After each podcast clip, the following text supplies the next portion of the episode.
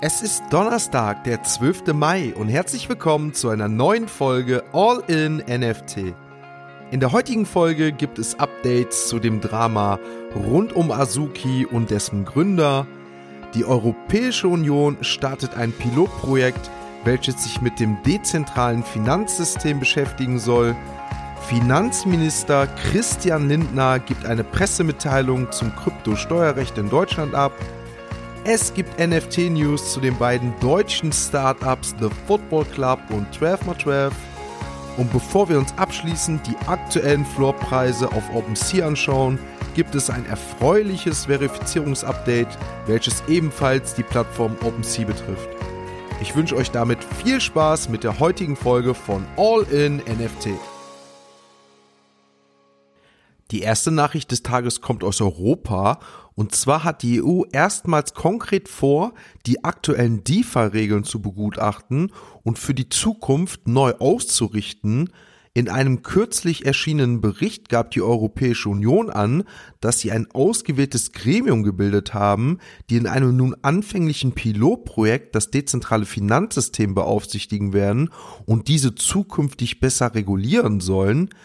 Die Anpassung der EU-Regulierungsrahmen für Finanzdienstleistungen an ein dezentrales Umfeld erfordert ein Umdenken, heißt es in dem Bericht. Aus dem Ergebnis des Projektes soll eine techniklastige Lösung gefunden werden, bei der die Aufsichtsbehörden automatisch die Einhaltung des Regulierungsrahmens überwachen kann. Ich bin mal gespannt, wie das ganze Projekt laufen wird und wie dezentral das genannte Finanzsystem wirklich bleiben kann. Ich befürchte um Regulierungen, die einigen nicht gefallen werden, aber erstmal abwarten, was und vor allem wann das Ganze angepasst wird. Dagegen gibt es eine wirklich positive Pressemitteilung vom deutschen Finanzminister Christian Lindner. So soll der Verkauf erworbener Kryptowährungen nach ein Jahr steuerfrei sein, auch wenn diese zum Staking oder Lending verwendet werden. Zuvor musste Krypto das in einem Staking-Landing-Protokoll verwendet wurde, zehn Jahre lang aufbewahrt werden, um steuerfrei zu sein. Damit folgt das Bundesfinanzministerium dem Beschluss der EU, welchen ich euch ja letzte Woche schon mitgeteilt hatte. Ich werde euch mal den Link in die Show Notes packen, der das komplette Schreiben der Pressemitteilung beinhaltet. Das Schreiben soll nämlich als Leitfaden zur praktikablen Umsetzung für das Steuerrecht gelten. Wie gesagt, den Link dazu findet ihr in den Show Notes. Coinbase meldet Verluste von 430 Millionen Dollar im ersten Quartal 2022. Trotzdem sagt der CEO, dass er die Zukunft des Unternehmens noch nie so optimistisch gesehen hat. Auf jeden Fall eine wirklich sehr optimistische Einstellung, wenn man die aktuelle Marktsituation berücksichtigt und wir uns den mehr als bescheidenen Start der Coinbase NFT-Plattform anschauen. Kommen wir damit zu den Kryptowährungen so heiter euch diese kleine Zwischensequenz machen soll, so traurig muss ich euch leider wieder machen, was die aktuellen Charts der Kryptowährung angeht. Der Bitcoin ist auf 27.000 Euro gefallen. Wieder ein Minus von fast 10% im Gegensatz zum Vortag. Ethereum erwischte es noch schlimmer. Hier liegen wir bei 1900 Euro.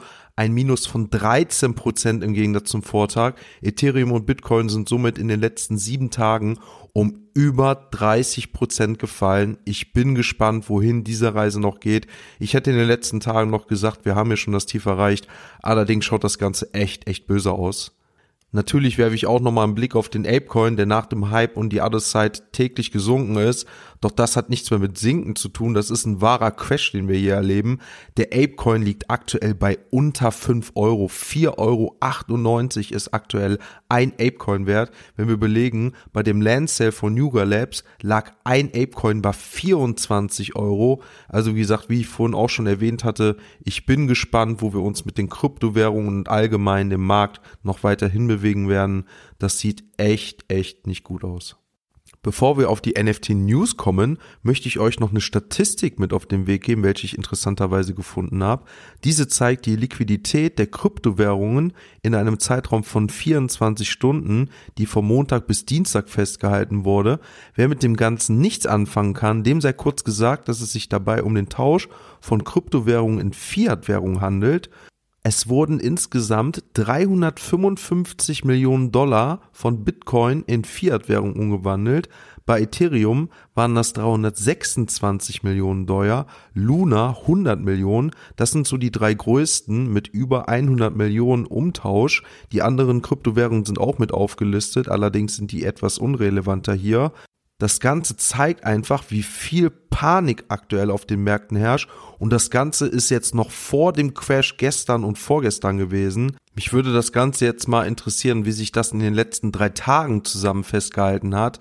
Allerdings habe ich so eine Statistik noch nicht gefunden. Vielleicht wird es so eine sieben Tages-Chart irgendwann geben. Da werde ich euch diese auf jeden Fall mitteilen, wenn ich diese finden werde und diese veröffentlicht wurde.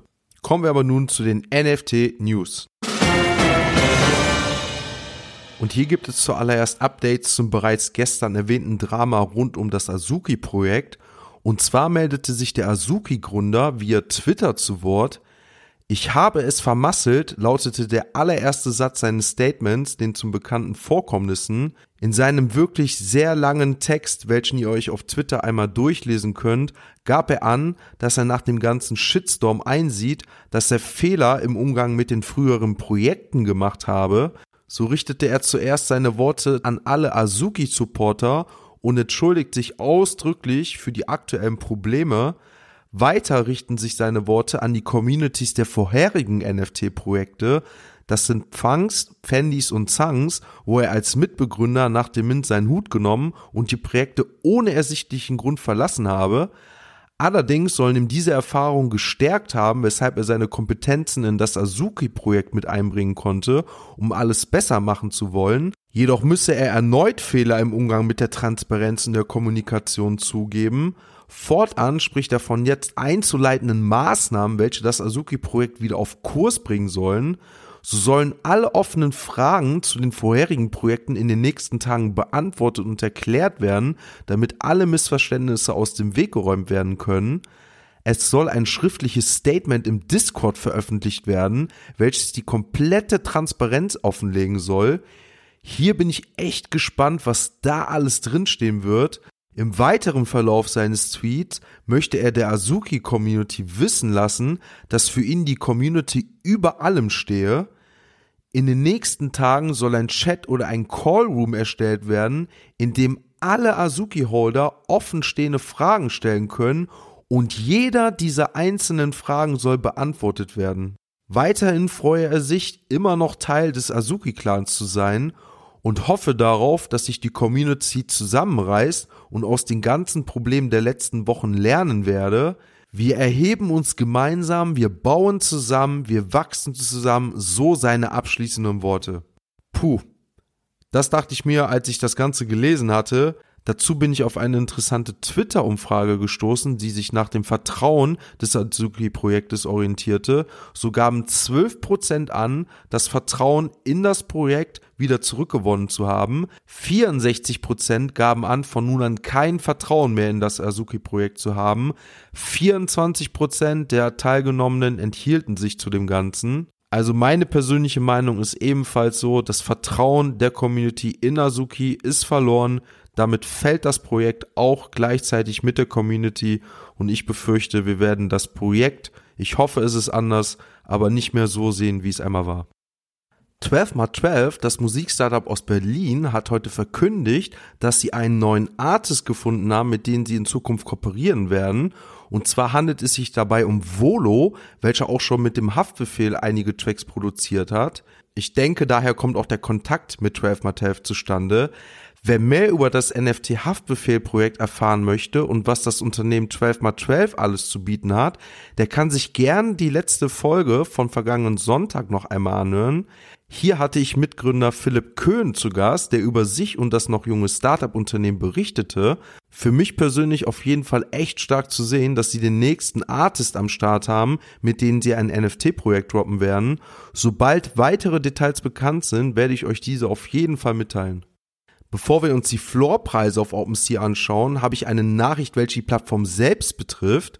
Und zwar veröffentlicht der OpenSea ein Update, welches es Nachahmern und Plagiatprojekten in Zukunft schwerer machen soll, auf OpenSea Fuß zu fassen. So soll das Konto Verifizierungs- und Sammlungskennzeichensystem aktualisiert werden, sodass unter anderem ein automatisches Identifizierungssystem eingeführt wird. Weiter soll auf OpenSea die Kontoverifizierung von Urhebern, aber auch von Sammlern strenger kontrolliert werden. Es soll eine Umstellung auf ein einladungsbasiertes System erfolgen, sodass eine genauere Überprüfung zukünftiger Creator vollzogen werden kann. Zu Beginn soll jedes Konto, welches ein Sammlungsvolumen von mehr als 100 Ethereum aufweist, eingeladen werden, um sich im Anschluss bewerben zu können. Als letzten Punkt wird genannt, dass ein Kundensupport-Team aufgebaut werden soll, welches innerhalb von sieben Tagen auf Kontoverifizierungs- und Sammlungsanträge antworten soll. Ich hoffe wirklich, dass OpenSea diese Ideen auch umsetzen kann und das Ganze mit dem dementsprechenden Erfolg gekrönt wird. Denn wer sich auf OpenSea mal umgeschaut oder nach einem Projekt gesucht hat, der wird schnell feststellen, wie viele Fake-Accounts mit Plagiatprojekten dort ihr Unwesen treiben. Und ich hoffe echt, dass dem Ganzen, soweit es geht, jetzt ein Riegel vorgeschoben wird. Und damit schauen wir uns einmal die Floorpreise der Originalprojekte an. Auf Platz 1 ist Other Side auch wieder abgestürzt auf 2,5 East. Gestern waren wir noch bei circa 3. Azuki stürzt leider weiter ab und mittlerweile sind wir bei 7,5 Ethereum angekommen mit einem Trading-Volumen in den letzten 24 Stunden von 9000 Ethereum. Also wir sehen weiterhin hier, dass die Panik noch nicht vorbei ist und viele Leute versuchen auszusteigen. Ich denke, viele warten auf den richtigen Zeitpunkt und hoffen, dass das Projekt nochmal nach oben pusht, um dann rauszugehen. Allerdings verlieren anscheinend auch jetzt schon die letzten die Hoffnung. Genauso sieht es auch bei den Azuki Beans aus. Die sind mittlerweile unter einen ETH angekommen. Die Board Apes halten sich bei 100 Ethereum, die Mutant Apes bei 19,5. Die Doodles, bei denen wir ja am heutigen Tag mit dem Announcement rechnen und vielleicht auch mit dem Airdrop, sind bei 15 ETH angekommen. Ich bin gespannt, wo das Ganze enden wird, nachdem das Announcement raus ist.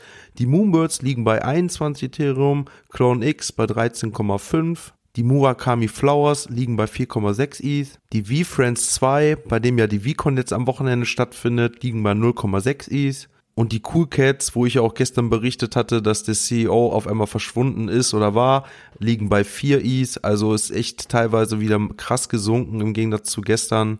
Und mal schauen, was wir am morgigen Tag wieder feststellen können. In diesem Sinne hoffe ich mal wieder, dass euch die Folge gefallen hat. Lasst bitte eine Bewertung da, abonniert den Kanal, folgt mir auf den sozialen Netzwerken, sodass ihr keine Nachrichten mehr verpasst. Schließt euch auch gerne dem All-in-NFT Discord an, in welchem wir uns täglich über News, Announcement und unseren Erfahrungen austauschen. Es kommen täglich neue Leute hinzu und ich freue mich wirklich über jeden Neuankömmling, der da ist. Den Link zu den genannten Plattformen findet ihr unter der Beschreibung in den Show Notes. Damit wünsche ich euch noch einen schönen Tag und wir hören uns morgen wieder, wenn es heißt All in NFT.